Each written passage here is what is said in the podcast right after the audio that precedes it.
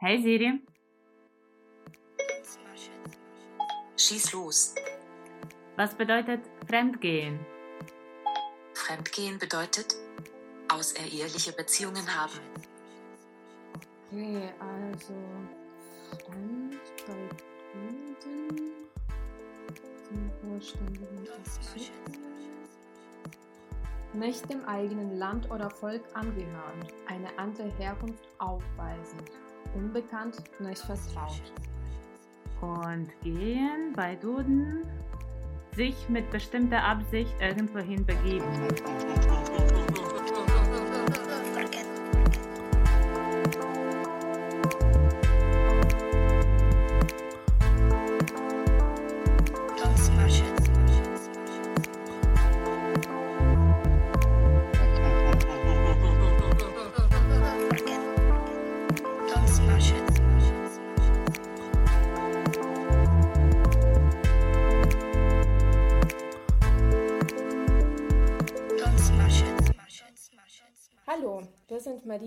Und Maria?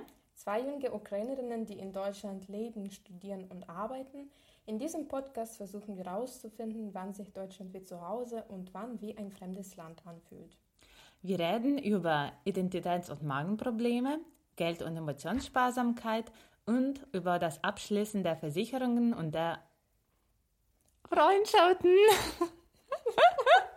und alte Freundschaften. Ich würde sagen, weißt du das noch? Ich glaube, zwei Folgen, irgendwie vor zwei Folgen hatte ich genauso ein Versprechen, Echt? auch am Ende dieses Ja. Satzes, weil ich irgendwas anderes im Kopf hatte. Und Ja, gerade musste ich sofort ja. schmunzeln, weil du das auch gemacht hast.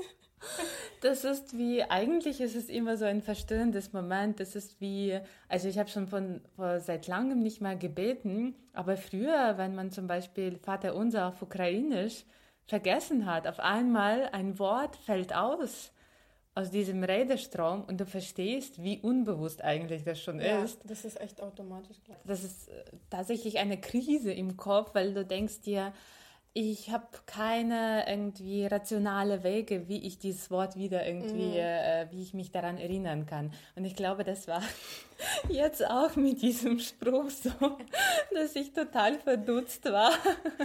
Das erinnert mich mal an einen Traum, äh, den mich meine Mama erzählt hab, hat. Und äh, es ging auch um Vater, Vater Unser. Ja. Und äh, die hat gemeint, dass die geträumt hat, dass sie das quasi das Gebet aufsagen soll. Ja. Und im Traum hat sie auch ein Wort vergessen. Und äh, dann wurden, wurde ihr irgendwie von irgendwelchen Stimmen äh, gesagt, wenn du das, du musst dich dran erinnern, du musst dich dran erinnern, weil wenn nicht, dann wirst du nicht aufwachen oder sowas. Und ich dachte mir, oh Gott, krass. Das ist aber ein Trauma. Das ist echt ein Trauma, aber ich muss sagen, so fühlt es sich für mich immer an, wenn ich irgendwas vergesse, dass ich dann denke, das wird jetzt alles komplett schief laufen, Ja. nur weil ich irgendwas vergessen habe. Also jetzt wird nichts schief laufen. Ja, aber wo wir bei dem Thema Vater Unser sind und wo wir über Gebete sprechen, ich muss sagen, also so ein bisschen überleitend zu dem Thema unseres heutigen, Gesprächs, ist mir gerade klar geworden, dass ich tatsächlich, ähm, als ich in der Ukraine gewohnt habe, viel mal gebeten habe. Bist das- du auch regelmäßig in der Kirche? Ich bin mit meiner Mama in die Kirche gegangen. Also als Kind selbstverständlich aus, aus eigenem Wunsch. Also was heißt selbstverständlich irgendwie? Als Kind reflektiert man das nicht so.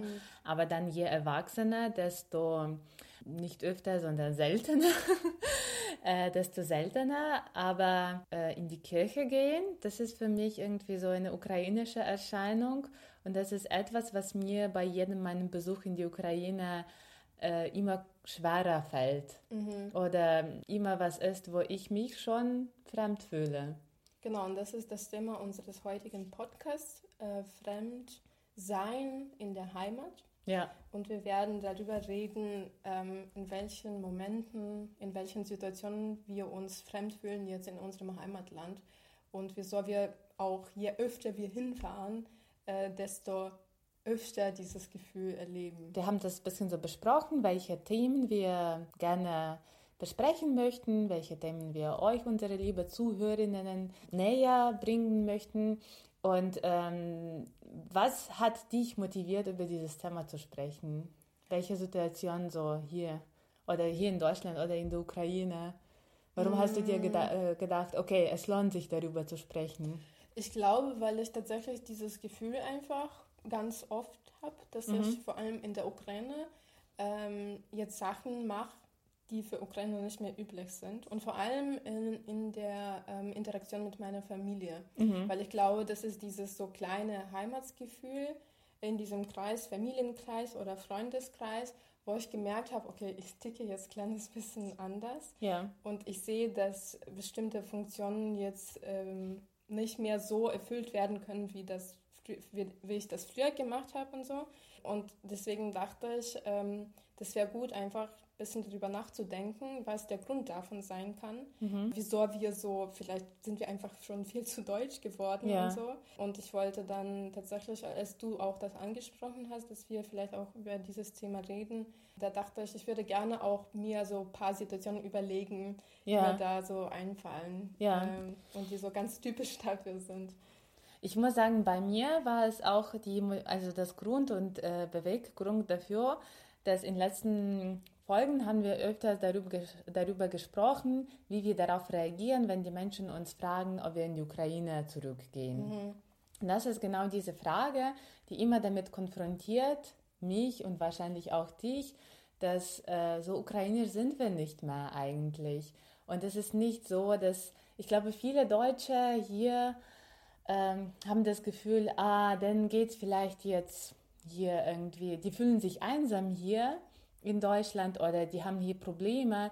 Aber wenn sie in die Ukraine gehen, dann sind sie so, so mhm. wieder mit dem Leib des Mutters vereint. Und dann, und dann genau, und dann sind die verstanden und mhm. irgendwie wird es dann gut tun. Das kann auch sein, aber ich glaube, man fühlt sich nicht mehr so verstanden. Mhm. Und das ist eigentlich die Tragödie die jeder oder jede Migranten irgendwie ab gewissem äh, Zeitraum hier in Deutschland erlebt. Mhm. Ich muss sagen, ich bin in der letzten Zeit auch oft mit dieser Frage konfrontiert. Äh, möchtest du zurückgehen und so?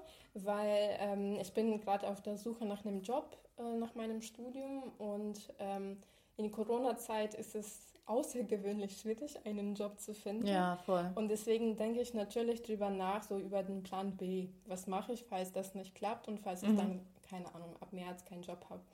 Ähm, und ich dachte tatsächlich dann, ja, dann gehe ich einfach in die Ukraine. Und dann habe ich das mit meinen Arbeitskollegen einfach mal so ein bisschen so besprochen, angesprochen. Und ich habe dann gesagt, ja, also ich, ich sage das dann immer sehr ruhig, so, naja, dann gehe ich einfach in die Ukraine. Mhm. Äh, innerlich schmerzt mir das natürlich, wenn ich das äh, sage, weil genau aus diesem Grund, was ja. du schon gesagt hast, mhm. weil ich weiß, so verstanden werde ich in der Ukraine nicht mehr. Und dann antworten mir aber Leute, so meine Gesprächspartner, darauf, auf diesen Satz, ähm, vielleicht gehe ich in die Ukraine, so, ja, das ist aber richtig so. Mhm, mhm, ja. Und ich denke, nein, ich möchte das nicht hören. Ich möchte, dass Leute zu mir sagen, nee, du hast es verdient, hier auch einen guten Job zu kriegen ja. und du hast schon so viel geschafft. Äh, aber Leute sehen eher irgendwie nur diesen Weg irgendwie, dass es dir leichter fallen wird, wenn du zurück in die Ukraine gehst. Aber das ist nicht so, weil ja. man mhm. ist dann zwischen zwei Welten gefangen. Man ist nicht mehr ukrainisch, man ist aber auch nicht deutsch. Das ist für mich so wie Stranger Things, irgendwie diese so Upside-Down-Welt, mhm. ähm, die halt einfach nicht so wie nicht mehr so ist wie äh, in der Ukraine. Genau, und ähm, ich würde dann vielleicht gleich auch äh, zu meinem ersten Beispiel rübergehen. Ja. so, äh, was war quasi das erste Erlebnis für mich, wo ich dachte, krass, meine Familie erkennt mich nicht mehr als so Familienmitglied sozusagen, ja. wie das früher war. Und das war bei einer Geburtstagsfeier meines Onkels an dem Geburtsort meines Vaters. Äh, das war ein sehr großes Familientreffen ähm, im Sommer, alles schön, alle saßen draußen, haben gegrillt. Äh, und gegrillt? Ich glaube, alle unsere deutschen Zuhörer stellen sich was ganz anderes jetzt vor, als ja, dieses Bild, was wir vor Augen haben, oder? Das Essen, Schluck. Ja, das ist, als ich, Entschuldigung, dass ich dich kurz unterbreche, aber dass ich als ich mal mit meinem Ex-Freund in Lemberg war und wir sind angekommen, der hat gesagt, oh, ich bin so müde, ich würde gerne jetzt in die Sauna gehen. Und ich saß da so und dachte mir, okay, da stellt sich jetzt so Bombardos vor, wo alle nackt rumlaufen können, FKK. Ja. Ich habe mir irgendwie so eine Sauna in der in Lviv vorgestellt, mhm. die ganz anders funktioniert. Klar, und das ja, war, stimmt. Ja. uns darf man halt nicht Mhm. auch nackt Und ich habe zum. Beispiel meine Mama gesagt, ja, wir würden gerne in die Sauna gehen. Und Mama war so, in die Sauna? Gibt es sowas? Also das war auch so ein Moment, wo, ja, wo Ja, so vor ein allem Clash so mit, die, mit diesen Bildern irgendwie, dass man, dass man, das ist ein gutes Beispiel, äh, dass man aus Deutschland kommt Ja. und anderes denkt. Genau, äh, anderes erwartet Land, oder dass einfach. man denkt, ja, ist es das Gleiche, ich gehe ja auch in die Sauna oder ich gehe jetzt grillen mit Freunden, aber das ist was ganz anderes als in Deutschland grillen Mhm. und so irgendwie Gemüse oder sowas. Vegane, vegane Option. Das gab es nicht. Es gab nur sehr fettiges Fleisch. Genau, aber ähm, bei diesem Abend äh, irgendwann habe ich äh, nach der Toilette gefragt, ähm, wo die ist. Ähm, und natürlich auf dem Lande ist meistens die Toilette draußen, so wie bei mir zu Hause das früher war. Ähm, und äh, dann, ich habe dann schon irgendwo gesehen, die Richtung, wo die Toilette irgendwo sein kann, aber ich wollte nachfragen. Und dann hat mein Onkel gesagt, nee, nee, du, du musst da nicht hingehen. Ja. Du, du musst in die Toilette im Haus gehen. Okay. Und das ist so ein heiliges, äh, so ein heiliger Ort eigentlich im Dorf. Die Toilette im Haus, Haus. die darf man nicht jedes Mal benutzen, Okay. sondern nur irgendwie für so Special Occasions oder für Leute, die aus der Großstadt vielleicht kommen und Ja. so. Und so die Familienmitglieder, die nutzen eigentlich die Toilette draußen.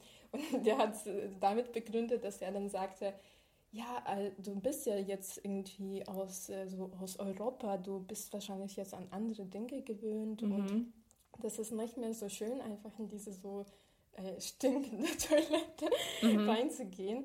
Und ich muss sagen, ich habe mich so gewehrt, ich habe dann gesagt, nein, ich möchte jetzt in diese Toilette, irgendwie auf die Toilette draußen Ja, gehen, ja. weil die haben mich so ein bisschen ausgegrenzt, weil die dachten, ich bin jetzt eine Prinzessin, ich Ja. bin auch auf dem Lande aufgewachsen, ich kenne das auch, wie die Toiletten draußen funktionieren und ich wollte genau in diesem Kontext nicht, dass die sofort so mich wie so eine Heilige auch behandeln Mhm. und denken, ja, die ist jetzt in Europa im Ausland und die hat nur so schicke Klamotten und äh, aber apropos schicke Klamotten, das werde ich auch nochmal ansprechen. Aber das war für mich etwas, wo ich dachte, meine Familie denkt, ich bin jetzt irgendwie, keine Ahnung, so eine Art, nicht Monster, aber weißt Ja. du, so irgendeine Erscheinung, die sie nicht mehr verstehen.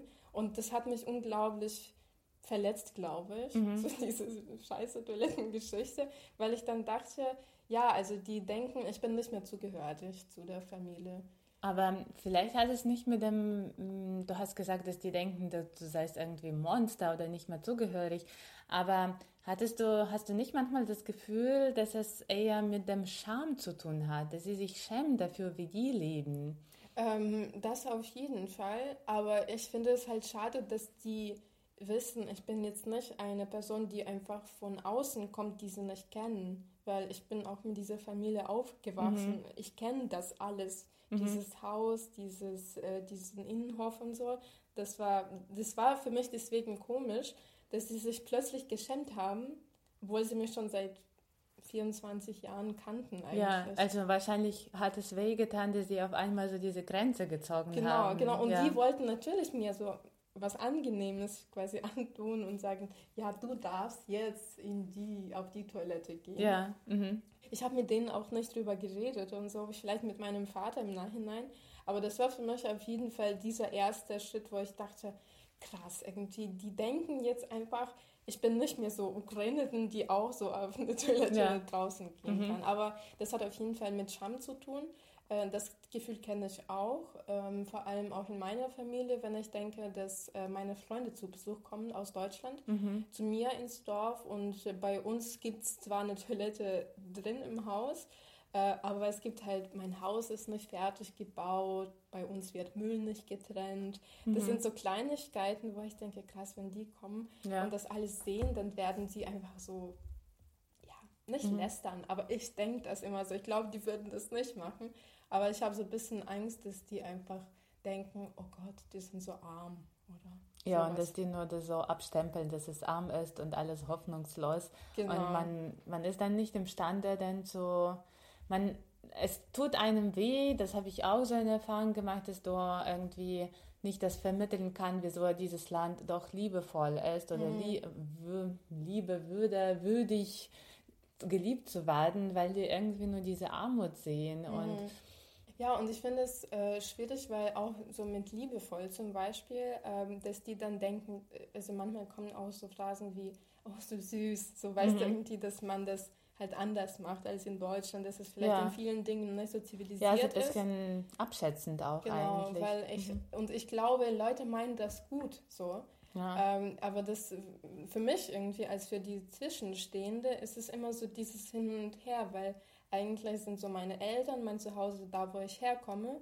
Und ich habe das auch viele Jahre lang so gemacht. Mhm. Und jetzt habe ich so ein bisschen das anders gelernt, aber ich bin trotzdem so in meinem Herzen zugehörig dazu. Mhm. Und wenn man die auslachen würde, würde es mich auch beleidigen. Ja. Mhm. Ähm, und es ist für mich deswegen so diese, ja, so dünne Grenze, wo ich dann mhm. merke, dass ich sofort äh, lieber mich so zurückziehe und Leute gar nicht einlade zu mir nach Hause, weil ich dann denke, vielleicht werden da dadurch auch meine Eltern verletzt oder so, dass die dann die werden zum Beispiel auch super aufgeregt sein, wenn mhm. so Leute aus Europa kommen. Für die ist es schon so in mein Dorf. Das ist mhm. ein kleines Dorf in, irgendwie in einer Region, die meisten Menschen unbekannt mhm. ist. Ja. Für die wird es schon so ein Fest sein. Und wenn irgendwas schief läuft oder wenn Leute so irgendwie sich wundern, dann werden die, also meine Mama wird sich auf jeden Fall so schämen, weil die ist so mhm. eine Person, die viel zu Herzen ja. nimmt.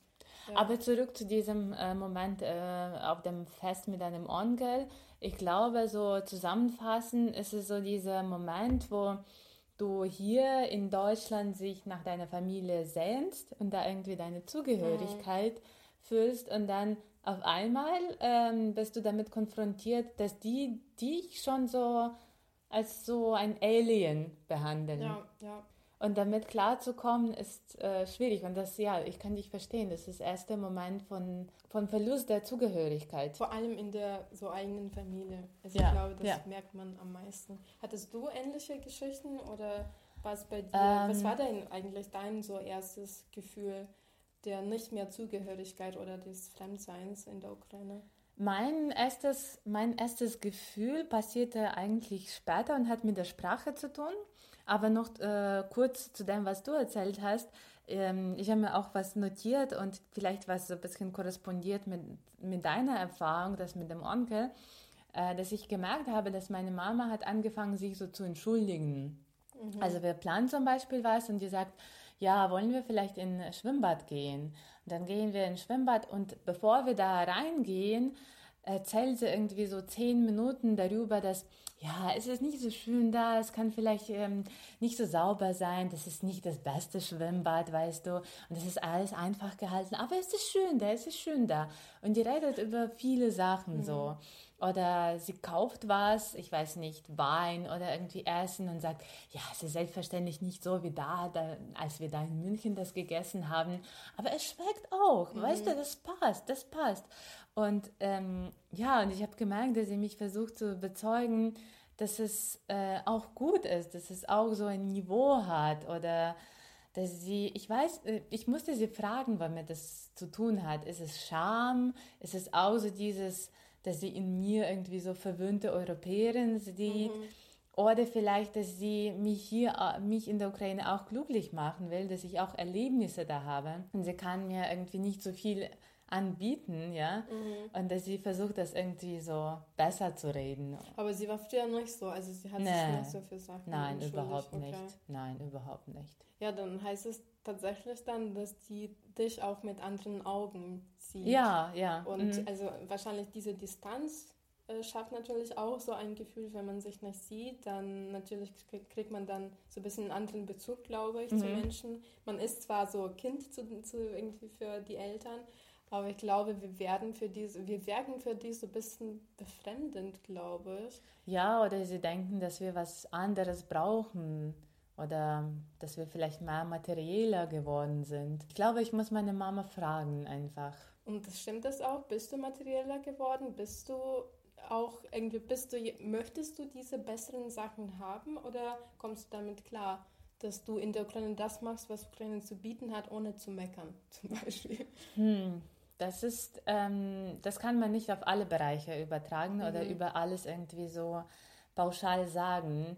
Aber ich muss sagen, ich, ähm, ich bin verwöhnter geworden. Ja. Mhm.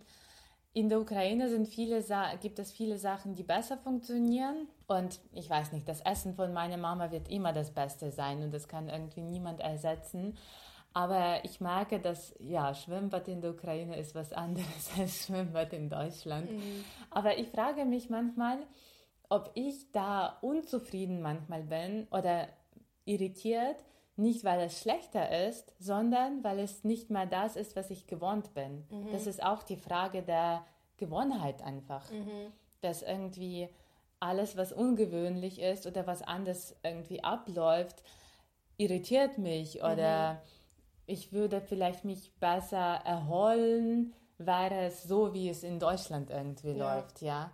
Zum Beispiel, wenn man auf einen Bus auf der Haltestelle in der Ukraine wartet, dann wird dir nicht angezeigt, wann und er kommt. Er kommt genau, und es gibt keine App, wo du das äh, anschauen kannst, um dann irgendwie Weg von A nach B zu planen. Mhm. Und dann kann man sich irgendwie beschweren darüber, ist auch selbstverständlich ein Nachteil, aber ich habe damit irgendwie gewohnt früher und viele mhm. wohnen da, äh, damit und irgendwie die kommen damit zurecht und ich weiß, dass meine Mama auch damit zurechtkommt. Aber jetzt fällt mir das, weil ich jeden Tag hier in Deutschland lebe, damit dass ich meine Zeit planen kann. Klar, also mhm. du kannst ganz direkt irgendwie auch irgendwie du weißt ganz genau, wie viel Zeit du von A nach B brauchst, wenn ja. du diesen Zeitplan hast von mhm. den Bussen. Und das ist auf jeden Fall einfach ein Stressfaktor, wenn man das nicht mehr hat. Ja. Das, das habe ich zum Beispiel oft in den Supermärkten in der Ukraine. Ich bin voll gestresst, ja. Okay. Weil ich gehe da rein, um einzukaufen. Ich wohne meistens bei meinen Geschwistern und wir kochen meistens ähm, abends zusammen. Ich bin voll überfordert, weil mhm. ich weiß nicht, was ich kaufen soll. Mhm. Das sind einfach andere Lebensmittel. Das heißt auch nicht, dass die schlechter sind oder dass die Supermärkte in der Ukraine irgendwie eine schlechte Planung haben. Aber mhm. ich weiß nicht, was ich kaufen soll, weil auch für die Gerichte, die ich in Deutschland mache, braucht man meistens deutsche Lebensmittel. Also, weißt du, ja. dass es genau so schmeckt, wie ich mir das vorstelle, brauche ich meistens deutsche Lebensmittel. Ja.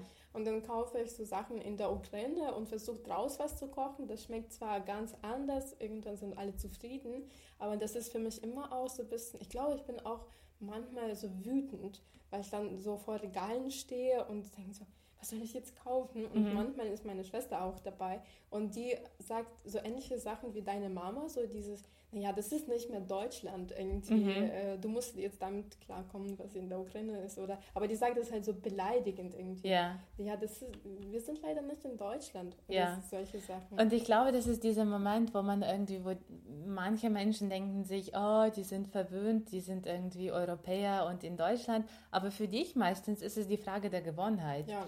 Und das sind diese alltäglichen Sachen, wo du merkst, ich gehöre nicht mehr dazu, weil ich kann nicht einkaufen. Ich war auch vor zwei Jahren war ich in der Ukraine und ich bin mit einem guten Freund von mir äh, einkaufen gegangen. Also wir haben so eine Flasche Wein gekauft und irgendwie so Snacks dazu. Und dann sagte ich, ja, lass uns Käse kaufen. Und da waren verschiedene Käse, also so eine Auswahl von Käsen und ich nahm ein Stück und äh, der Name hat mir gefallen, irgendwie mhm. die Beschreibung hat mir gefallen und ich zeige ihm und sage, ja, lass uns diesen Stück nehmen, ich glaube, es schmeckt gut. Und er sagt sofort, ah, da merkt man, dass jemand aus Deutschland gekommen ist. Und ich so, wieso? Naja, schau mal, was es, was es kostet. Und ich habe keine blöße mhm. Ahnung, ob es teuer ist oder nicht. Mhm. Ich habe das auf Euro umgerechnet Mhm. Keine Ahnung, drei Euro passt, kann man ja, mitnehmen. Ja, für Köln ist es schon ein ja. Preis. Und äh, der Freund von mir, der ist, der ist nicht arm oder so, der verdient so durchschnittlich mhm. eigentlich. Mhm. Und ähm, ja, in dem Moment habe ich mir gedacht, krass, ich kann in Deutschland bin ich schon so geschult, irgendwie so einzukaufen, dass es nicht zu teuer ist, dass es gut ist. Ich weiß, wo ich das kaufe, wo ich das kaufe, wo ich das kaufe. Und in der Ukraine Tabula rasa, keine mhm. Ahnung, keine Orientierung. Ich bin auch so von meiner Mama abhängig, weil ich die ganze Zeit muss fragen, Mama, wo kann ich das kaufen? Ja. kaufen? wo kann ich das kaufen und wo kann ich das kaufen? Mhm. Ja. Und das mit den Preisen übrigens, äh, in Deutschland habe ich auch so ein Phänomen bei mir erlebt, dass ich eigentlich gar nicht auf die Preise schaue. Ja. Also am Anfang vielleicht schon irgendwie, wenn ich irgendwas zum ersten Mal kaufe, dann schaue ich schon auf den Preis, dass es nicht zu teuer ist. Mhm. Aber dann, wenn mir die Sachen gefallen, ich nehme das immer automatisch, ohne jetzt zu gucken, ob das jetzt teurer geworden ist ja. oder nicht. Äh, und deswegen, wenn ich in der Ukraine bin und da sind halt die Zahlen einfach ganz anders, viel höher irgendwie, weil irgendwie so, keine Ahnung, zwei, drei Euro ist es okay. Ja, weil Aber ein Euro kostet 30 Hremnias. Genau, und wenn du dann mhm. in der Ukraine 100 Hremnias siehst, das ist für mich schon viel zu krass. Und da habe ich auch gemerkt, dass es mich unglaublich stresst, dass ich nicht so viel Geld ausgeben ja. möchte und dass ich plötzlich dann auf die Preise schaue und dann viel weniger kaufe und das irgendwie dieses Gefühl der entspannt, äh, dieses Entspanntseins, fehlt mir in der Ukraine. Oder vielleicht das Gefühl des, der Kontrolle. Ich glaube, das hängt auch damit, weil ich in der Ukraine so gesehen, ich habe da keine Erwachsenen, ich möchte da erwachsen rüberkommen, aber ich habe da keine, ich kann da nicht erwachsen mhm. sein, weil ich kann zum Beispiel mit Geld nicht umgehen. Mhm. In der Ukraine, mein, also ich kann sowieso mit Geld nicht umgehen. In aber in der Ukraine ist es noch schlimmer, mhm. weil hier kann ich die Kontrolle irgendwie haben oder einschätzen, was es sich lohnt und was mhm. ist teuer. In der Ukraine. Aber würdest du sagen, dass genau diese Kontrolle auch zur Entspannung bringt, wenn du ganz genau weißt, wie das funktioniert? Ich glaube schon, ja. ja.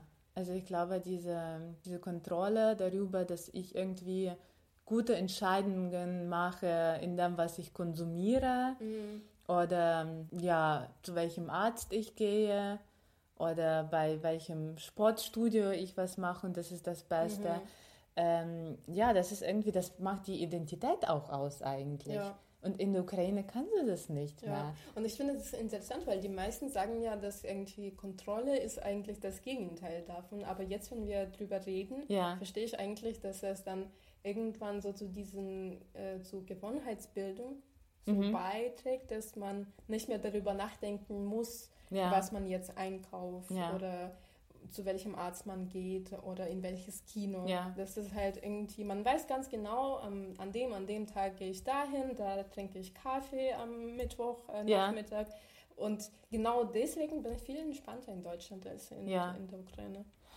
Also jetzt, wo wir darüber reden, über Kontrolle und wie gut das ist, vielleicht sind wir auch da so deutsch geworden.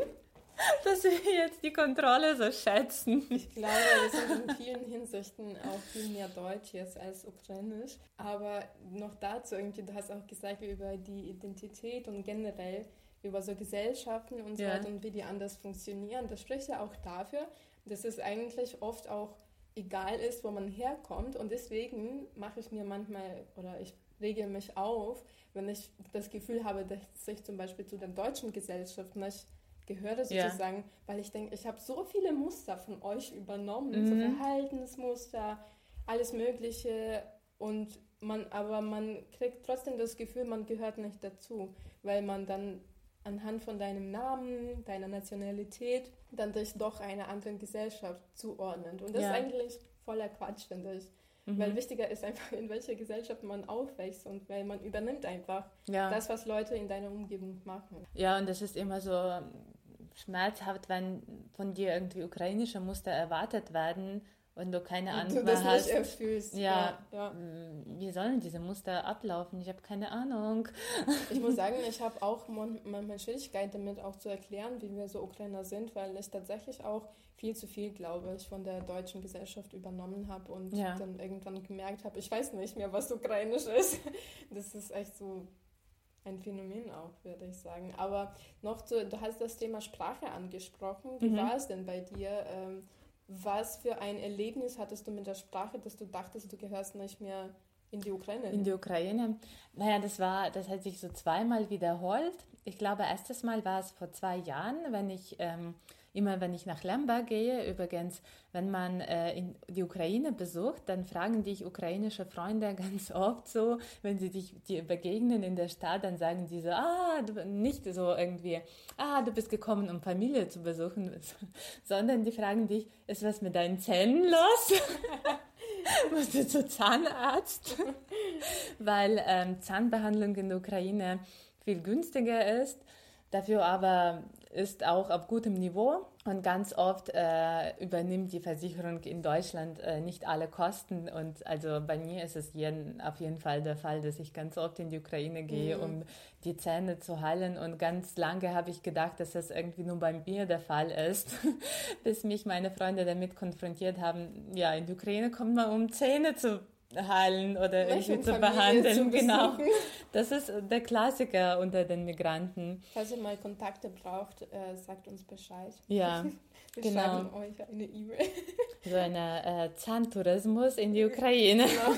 Das ist übrigens auch ein, äh, eine, eine Idee für ein Unternehmen oder für ein Startup. Ich glaube, dass einige das auch mittlerweile machen. In meinem ja. Dorf ist mhm. so eine Zahnklinik, die ziemlich gut ist. Das ist eine private. Äh, und da gibt es sehr viele Kunden aus den USA, mhm. weil es viel billiger ist, einen Flug aus den USA in die Ukraine zu nehmen, als den Zahnarzt ja. in den USA zu bezahlen. Ja, dasselbe auch von Deutschland in die Ukraine, ja. also billiger, Noch billiger mhm, eigentlich. so das zu organisieren. Ja, ich habe auch von manchen Ukrainern gehört, dass es tatsächlich jetzt in der Ukraine so ein Medizintourismus boomt, mhm. weil äh, viele Europäer einfach wegen der Versicherungen und Problemen mit Versicherung, in Amerika wahrscheinlich ist es noch aktueller, mhm. kommen dann nach Osteuropa, weil die, weil die Ärzte ziemlich gut sind und ähm, ja, weil man einfach das zahlen kann und man auch einen Termin ohne Warteschlange oder ja, so in Monate. Ja, ja, sie sterben. Okay, in drei Monaten ein Termin für Sie, Frau Sorek. Passt das? Falls ich bis dahin nicht sterbe. Ja, genau. ja, Aber ja, immerhin bin ich, ähm, war ich wieder in der Ukraine und außer Zahnarzt gehe ich auch da regelmäßig zu einer Friseurin. Das ist eine mhm. alte Freundin von mir, Bekannte von mir. Wir waren beide in Pfadfinderinnen und die hat ziemlich interessanten Lebenslauf. Die hat eigentlich erstmal eine akademische Ausbildung äh, geholt, aber dann hat gesagt, scheiß drauf, ich möchte Friseurin werden. Mhm. Und, ähm, so cool. Ziemlich cool und ich bin echt stolz auf sie, dass sie das durchgezogen hat. Äh, und ja, die ist jetzt ziemlich erfolgreich und sehr gute Friseurin. Also wenn irgendwelche einschneidende äh, Veränderungen in meinem Aussehen irgendwie vorgenommen werden sollen, dann gehe ich immer zu der. Mhm. Genau, und dann war ich bei ihr und äh, das, sie äh, kennt auch meine Mama und ist auch oft bei meiner Mama dann zu Hause und schneidet auch meine Mama und färbt ihre Haare. Und deshalb weiß sie ziemlich mhm. vieles über mich und, und über mein Leben. Und wir haben so ausgetauscht, was unsere be gemeinsamen Bekannte machen und so. Und dann hat sie mich gefragt, wie, wie ist es für mich für die Sprache? Wie gut kann ich switchen zwischen Deutsch und zwischen Ukrainisch? Ob ich irgendwie Ukrainisch manchmal vergesse? Und dann habe ich meine Erfahrungen so ihr geteilt und dann hat sie gesagt, ja, aber man, man merkt schon, du sprichst schon ein bisschen mit Akzent. Und für mich war es, keine Ahnung, wie also in mir, in meinem Inneren ist schon was wie eine Explosion geschehen. Mhm. Ich hätte nicht gedacht, dass diese Worte auf mich so einen Einfluss und so ein Schock für mich sind. Und wir haben nicht weiter darüber geredet und irgendwann habe ich das schon auch vergessen. Aber jetzt vor einem oder vor zwei Monaten war ich zu Besuch in Berlin bei einem Freund von mir, der aus der Ukraine kommt und jetzt irgendwie fünf Monate in Berlin wohnt. Und der kommt eigentlich noch aus diesem ukrainischen Kontext. Milieu, genau, ja. ja. Und er spricht auch ziemlich schönes äh, Ukrainisch. Und dann, ich weiß nicht, wie wir darauf gekommen sind, aber in einem Moment des Gesprächs hat er zu mir gemacht, ah, ich habe gesagt, dass ich auf Russisch ziemlich starken Akzent jetzt habe. Und dann hat er gesagt, ach, auf Ukrainisch hast du auch einen Akzent. Krass. Und ja, und ich glaube, die Ukrainer, mit denen, die hier wohnen, wie du zum Beispiel, wie andere Freunde von mir, die irgendwie hier schon mindestens fünf, sechs Jahre wohnen, die merken das nicht, weil wir sowieso irgendwie so ein komisches Ukrainisch sprechen, ja. Ich wollte jetzt irgendwie eine Zusammensetzung aus Ukrainisch und Deutsch machen, so wie Denglisch, aber ja. mir ist nichts eingefallen. Ukrainisch. aber das ist bei mir auf jeden Fall auch so ein Mischmasch. Ja. Und deswegen, also mir ist es echt nicht aufgefallen, dass du irgendwie Akzent hast. Ja, aber also ich habe ihm vertraut, weil diese Person direkt so straight out der Ukraine kommt. Mhm. Und ich glaube, der hat so dieses Gehör dafür. Wobei ich muss sagen, ich hatte auch ein paar Freunde in der Ukraine, die nicht meinen Akzent angesprochen haben, sondern eine Freundin von mir, die auch Germanistik studiert hat, die hat mal gesagt, ja, man merkt sofort, dass du jetzt aus Deutschland kommst, ja. weil die alle Verben sind bei dir am Ende des Satzes. Echt? Ja. Siehst du, und das macht, macht man unbewusst. Ja, und ich habe hast- echt nicht irgendwie, ich habe es echt nicht gemerkt. Ja, und meine Mama hat mir auch ein paar Mal gesagt, so, du baust so interessant deine Sätze. Und mir ist es nicht bewusst. Also manchmal erkenne ich manche Konstruktionen, aber meistens ist es schon so vermischt. Ich glaube, für mich war das also erstens der Moment, wo ich gespürt habe, okay, ich, gehöre nicht ganz dahin, nicht mehr. Und zweitens, das war, das war traurig. Also ich habe nicht geweint oder so, aber ich fühlte mich auf, in einem Moment so total verloren, weil ich mir dachte, krass, ich habe so viel Struggles mit der deutschen Sprache. Und äh, Jetzt verliert man noch die. ja, eigene. ich werde immer wieder korrigiert. Irgendwie, ich muss immer, wenn ich einen Text schreibe, immer jemanden ansprechen, der mir hilft oder die mir hilft, das zu korrigieren. Selbstverständlich ist mein Deutsch besser geworden und ich fühle mich sicherer und besser da. Aber dann denkst du dir, okay, aber Ukrainisch läuft, alles ja, gut. Ja. Da, da muss ich die Kontrolle nicht übernehmen. Und dann sagt dir jemand sowas und du verstehst, huh, dieser Schiff ist auch jetzt schon abgegangen. Äh, wie ist es für dich? Ist es nur so im Kontext äh, Kommunikation mit, an, mit so Freunden oder im offiziellen Kontext? Weil ich kenne das zum Beispiel, wenn ich jetzt mit Freunden kommuniziere, dann ist es eigentlich ziemlich okay, was man so sagt, weil die achten vielleicht nicht so drauf. Aber wenn ich plötzlich irgendwo offiziell irgendwas vertreten muss Ja. und so dieses Hochukrainisch reden, ich habe keine Wörter und ich baue tatsächlich sehr komische Sätze. Ja, und ich mhm. übersetze aus dem Deutschen ins Ja. Ukrainische. Und da merke ich, dass Leute so ein bisschen schief gucken, weil ich, weil ich auch langsamer rede, glaube ich, dann auf Ukrainisch. Äh, Und dass die das oft nicht verstehen. Und da habe ich auch irgendwie so das Gefühl des Fremdseins auch gespürt. Mhm. Also vor allem bei Vorträgen oder sowas in der Ukraine. Ist es bei dir auch irgendwie, hast du diese Unterscheidung oder ist es eher dann im Familienkontext, dass du das auch oft spürst? Ich glaube bei mir, also ich würde dir zustimmen.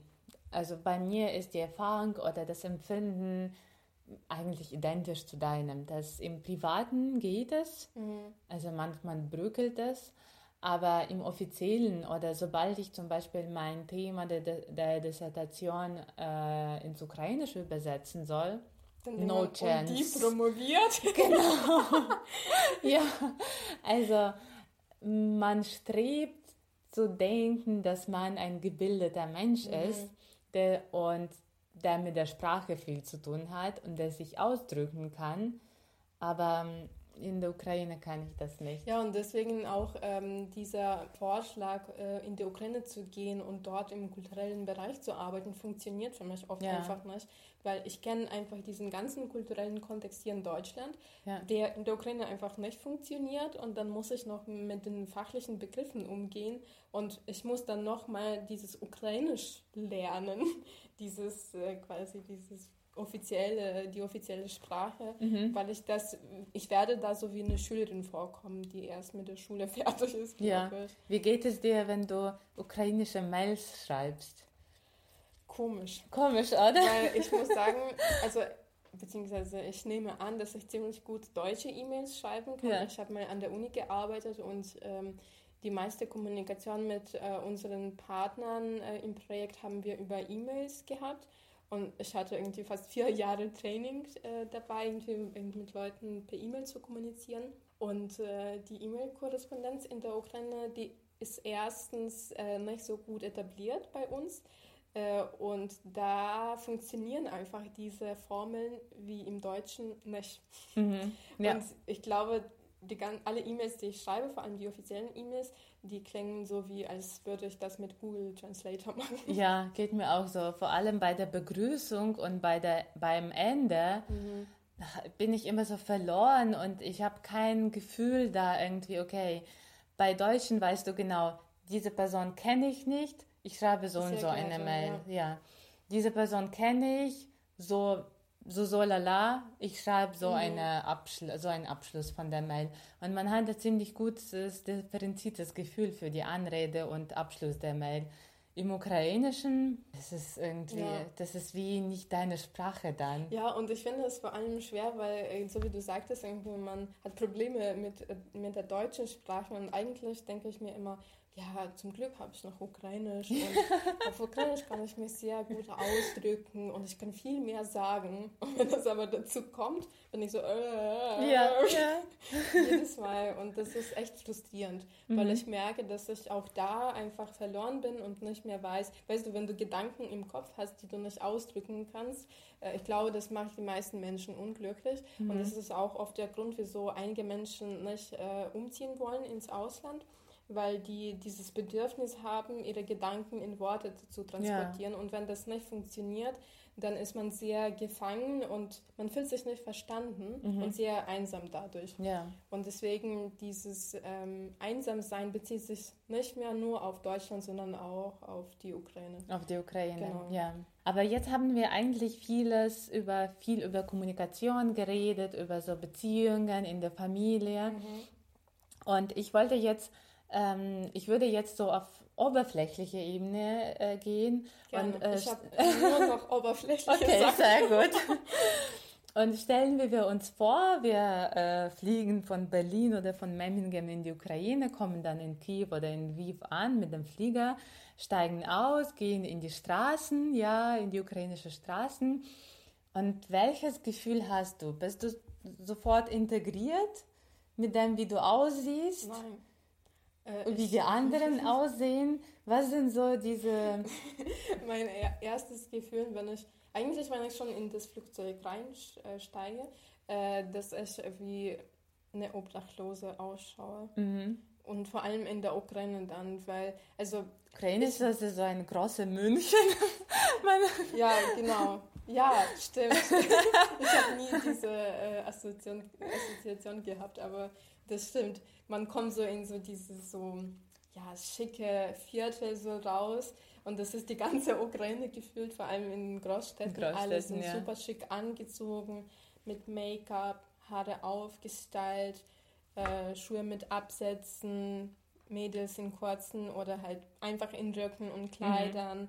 Äh, so richtig stylisch. Menschen sind, also ich glaube, der Style in der Ukraine hat sich richtig krass entwickelt, vielleicht auch wegen Instagram und so, mhm. weil viele Inputs kommen und man sieht viele Bilder und möchte das nachahmen. Bei einigen schaut es billig aus, bei anderen halt, die können das ganz gut verstecken, mhm. wo die Klamotten herkommen. Ähm, aber ich muss meistens sagen, dass mein Stil schon sehr ähm, einfach alternativ grau ist. So. Mhm. Ähm, ich habe halt schon immer ziemlich so neutrale Klamotten getragen, mhm. die oft auch androgyn sind. Ähm, und das erste, in Deutschland denke ich nie darüber nach, wie ich aussehe, muss ich sagen. Mhm. Ich fühle mich sehr wohl. Ähm, sobald ich in der Ukraine bin und auch einfach in der Straßenbahn sitze, da gucke ich einfach, äh, dass ich ein Loch in meinem Mantel habe und yeah. ich schäme mich dafür, yeah. Dass vielleicht irgendwie ein Fleck auf meinem Schal ist. Yeah. So Dinge, die, mhm. auf die ich in Deutschland einfach nie achte. Ja, und das ist eigentlich, wenn man über München redet, dann weiß man, woher das kommt, weil eigentlich die Stadt an sich reich ist, ja, und viele wahrscheinlich wohnen da auch viele reiche Münchner. Aber in der Ukraine sind die Menschen meistens nicht reich, ja, ja. sehen aber trotzdem immer sehr schick aus. Mhm. Männer nicht, würde ich sagen, mhm. eher die ja, Frauen, stimmt, oder? Das stimmt. Wobei ich glaube, die jüngeren Generationen, das sind auch Männer so ein bisschen die am sich Start, pflegen, die, aber die pflegen sich super krass. Mhm. So, dass man das, ich, manchmal ist es, wirkt es so übertrieben. Ja. Mir ist es eigentlich komplett egal jeder darf das so machen, wie, das, wie man das will. Aber es fällt halt richtig auf, vor allem in Kontrast zu anderen, die sich einfach irgendwie keine Sorgen machen. Mhm.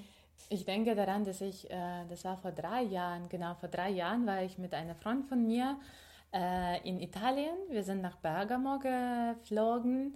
Genau, und dann sind wir abends, also wir sind angekommen im Hotel und dann abends haben wir uns gedacht, okay, wir gehen mal Bergamo anschauen. Und dann sind wir spazieren gegangen und ähm, ich war, ich glaube, ich hatte so eine schwarze Jacke, schwarze Jeans, so eine Schnürschuhe, ähm, irgendwie eine Mütze. Und die Tanja war ziemlich sportlich angezogen, die ist mhm. meistens auch sportlich angezogen, so eine kurze Jacke, Jeans auch, ich glaube Turnschuhe oder sowas. Und äh, ja, und eine Mütze. Und eigentlich beide sehr praktisch und auch sehr ja, in einer in eine Farbe angezogen. Mhm. Ich fast alles schwarz und sie fast alles grau oder so grau-blau ungefähr. Und dann sind wir durch Bergamo gelaufen und sind uns die Italienerinnen irgendwie entgegengekommen in so Pelzmantel, Mhm. Schuhe mit Absätzen, schöne Strumpfhose, viel Mut zur Farbe, so große Ohrringe, irgendwie so gepflegte Frisuren. Und dann laufen wir da und Tanja sagt so, oh Gott, Marichka, ich glaube, wir sind zu deutsch geworden.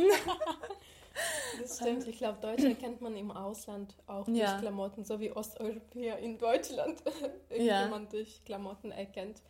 Genauso erkennt man auch Deutsche, vor allem in so Ländern, so südlichen Ländern, glaube ich. Mhm. Und wir haben neulich auch mit Freunden von uns darüber gesprochen, dass, also ich fliege bald in die Ukraine und ich weiß, dass ich da Jutebeutel, also ich, hier fühle ich mich mit Jutebeutel super. Also Das ich ist stelle mir dann keine Nachfragen mehr. Geil. Ja, irgendwie, das geht. Und in der Ukraine, ich habe einmal mitgenommen und ich, ich, ich fühlte mich so fehl am Platz mit diesen Du bist halt Jutebeutel. nicht mehr in dem Alter in der Ukraine, um einen Ja. Jutebeutel zu tragen. Das, Das muss stimmt, man ja, ja. auch sagen. Das stimmt, ja, weil, weil bei Studenten, glaube ich, geht es noch. Ja. Man ist alternativ, cool, Hype und bla bla bla. Aber da ich schon über 30 bin, ich bin schon eine erwachsene Frau und dann muss ich auch entsprechend aussehen. Mhm. Stört es dich? Also ich habe nichts dagegen, schön auszusehen. Aber Also das ähm, heißt, du passt dich an, wenn du in der Ukraine bist, dass du dann schon irgendwie schickere Klamotten hast, Make-up, äh, Takes und so. Also was mich stört, dass diese Forderung oder das, vielleicht nicht Forderung, aber diese Erwartung nicht an das Leben einer Frau angepasst ist. Mhm. Weil hier in Deutschland zum Beispiel, keine Ahnung, ich kann in Turnschuhen mit großem Rucksack rausgehen, weil ich in den Baumarkt gehe, da was einkaufe, dann unterwegs bin ich, gehe ich noch in den Supermarkt, dann gehe ich irgendwie noch was, keine Ahnung, reparieren oder so und dann, weißt du, ich muss vieles erledigen irgendwie oder ich bin viel unterwegs dann den ganzen Tag und dann, ich ziehe mich so an, dass es, ähm, also dass es bequem ist. Und äh, vor allem, wenn man kein Auto hat. Und in der Ukraine nicht viele Frauen haben ein Auto, mit dem man irgendwie vieles erledigen kann. Und entsprechend kann ich nicht irgendwie mit hohen Absätzen in Strumpfhosen immer rumlaufen. Ich habe nichts dagegen, ich finde es schön und manchmal wünsche ich mir auch in Deutschland mal Absätze anzuziehen und irgendwie so ein bisschen femininer zu sein. ja. Aber in der Ukraine denke ich mir, das ist nicht aufs Praktische ausgerichtet. Und da bin ich wahrscheinlich auch sehr deutsch schon geworden, weil ich denke mir, welchen Sinn macht das jetzt, wenn ich jetzt auf einen Markt gehe, da irgendwie zwei Säcke Einkäufe nehme und dabei mit seinem schönen So Kleid. oder so eine Ja, Damentasche, genau. in welche nichts reinpasst. Genau, und dann mit diesen Einkäufen äh, nach Hause gehe. Also ähm, ich glaube, Selbstständigkeit der Frau drückt sich auch darin aus, ähm, selbstverständlich, dass sie selbst über ihre Schönheit und Sexualität verfügt, aber dass sie auch, keine Ahnung, so ähm, praktisch sich anziehen ja, kann. Und wahrscheinlich selbst entscheiden kann, wann sie was anziehen Ja. darf und nicht die ganze Zeit unter Druck stehen. Ich muss die ganze Zeit schön ausschauen, Ja. weil die, vor allem die anderen Frauen würden das anmerken, wenn irgendwie bei einer Frau irgendwie Make-up nicht schön aussieht Ja. und oder dass man keine Ahnung Klamotten nicht gebügelt hat. Mhm. Sowas ist ja auch so ein Thema. Stimmt, Bügeln, das ist wirklich ein Phänomen aus der Ukraine noch. Ja. Obwohl ich, ja- ich also ich kenne schon viele Menschen, die damit irgendwie abrechnen, aber als ich nach Deutschland gekommen bin, dachte ich mir, oh Gott, ich habe kein Bügeleisen. Ich habe fünf Jahre ohne Bügeleisen gewohnt, dann einen irgendwie bei Aktion in Karstadt gekauft und ich habe ihn vielleicht, keine Ich Ahnung, mir höchstens Bügel- zehnmal. Ja, ich habe mir auch ein Bügeleisen gekauft. Ich habe das auch vielleicht höchstens fünfmal benutzt in diesen Ja. sechs Jahren Mhm. für so richtig krasse offizielle Anlässe, wo ich dachte, ja, okay, vielleicht jetzt ist es die Zeit, Ja, das mal zu nutzen. Aber in der Ukraine muss, wobei ich muss sagen, ich habe in der Ukraine auch irgendwie nicht gebügelte Klamotten Mhm. getragen, aber deswegen habe ich das angesprochen, weil ich wurde immer so ein bisschen schief angeschaut von anderen Menschen.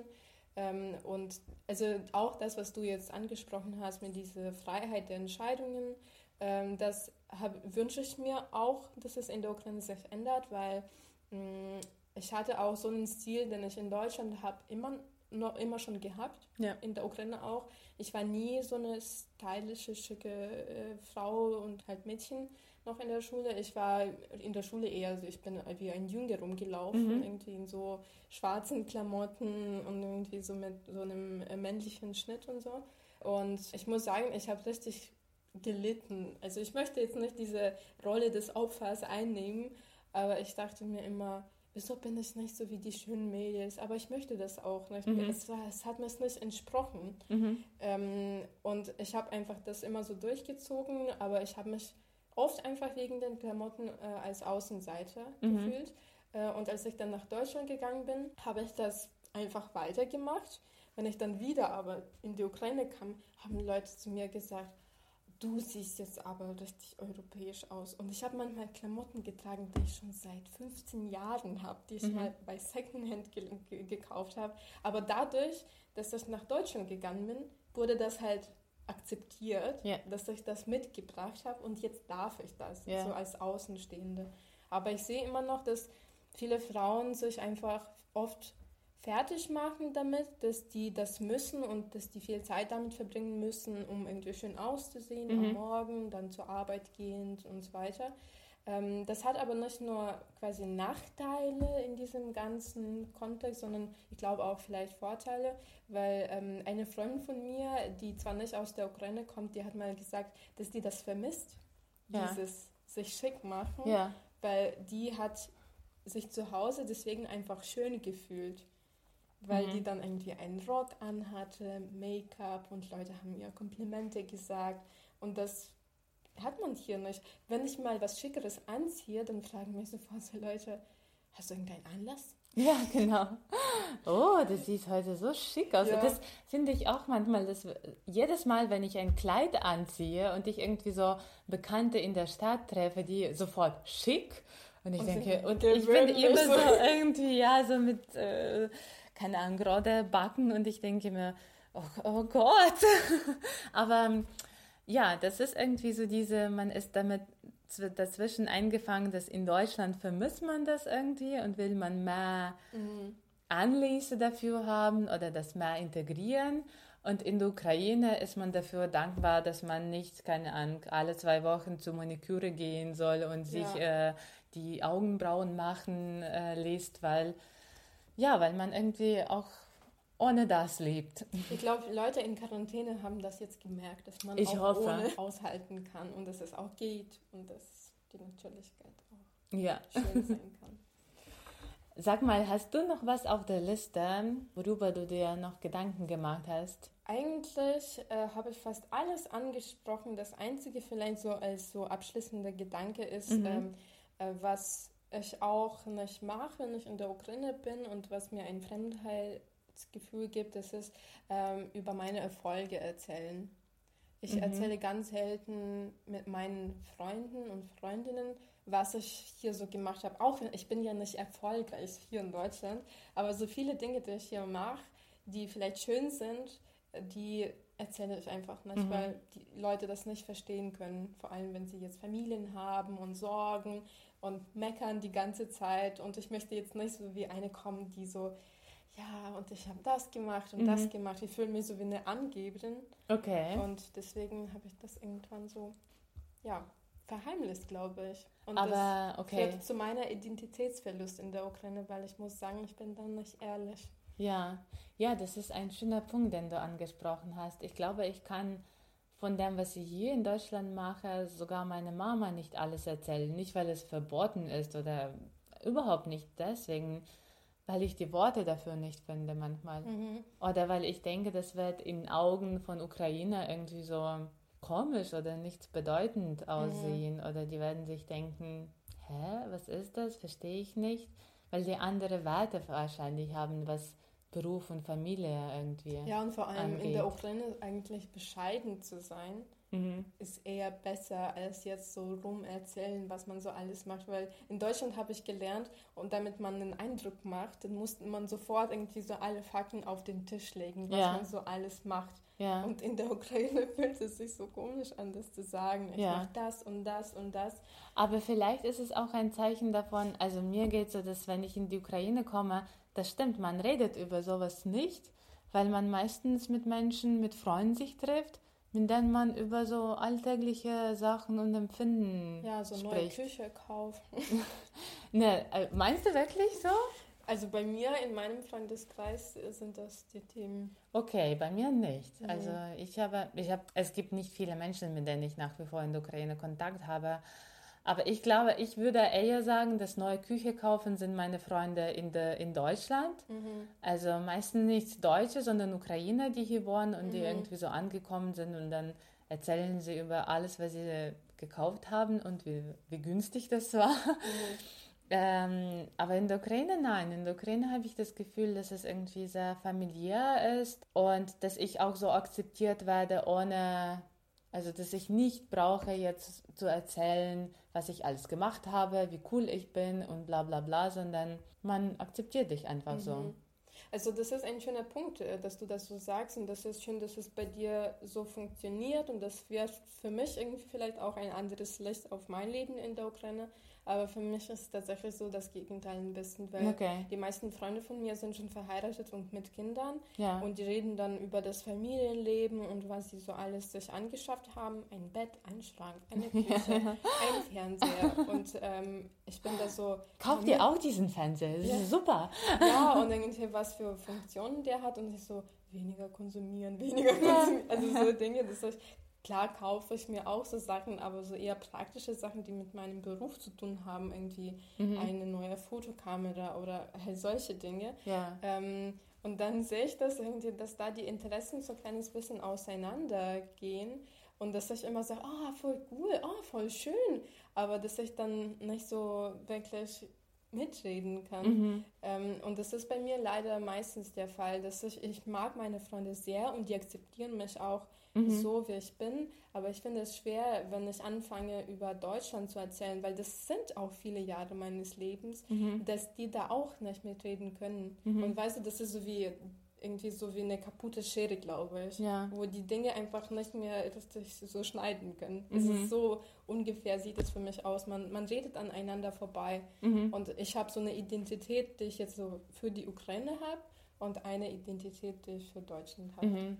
Das war, äh, hast du noch was dazu, was du äh, sagen würdest äh, zum Thema? Nee, ich glaube, wir haben eigentlich so geschafft, so durch, einfach durch Sprechen, eigentlich alles, die ganzen Punkte, die ich mir aufgeschrieben habe, so mehr oder weniger durchzusprechen oder Bereiche. Falls ja. ihr vielleicht irgendwelche Erfahrungen damit habt oder Erlebnisse mit Fremdsein in der Heimat, egal ob das jetzt in der Ukraine ist oder in einem anderen Land, oder vielleicht auch, falls Sie mal Erasmus woanders gemacht haben und dann zurück nach Deutschland gekommen seid.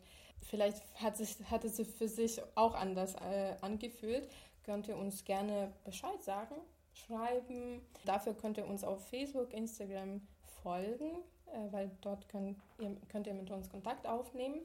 Außerdem sind wir auf Spotify und Soundcloud und vielen Dank ähm, allen unseren Zuhörern, die bis jetzt und äh, mit uns geblieben sind oder die uns jetzt noch entdecken sozusagen. Vielleicht ist es die erste Folge für jemanden, aber auf jeden Fall vielen Dank, dass ihr uns folgt, dass ihr mit uns bleibt und wie gesagt, wir freuen uns auf jede Interaktion. Bis zum nächsten Mal. Ciao.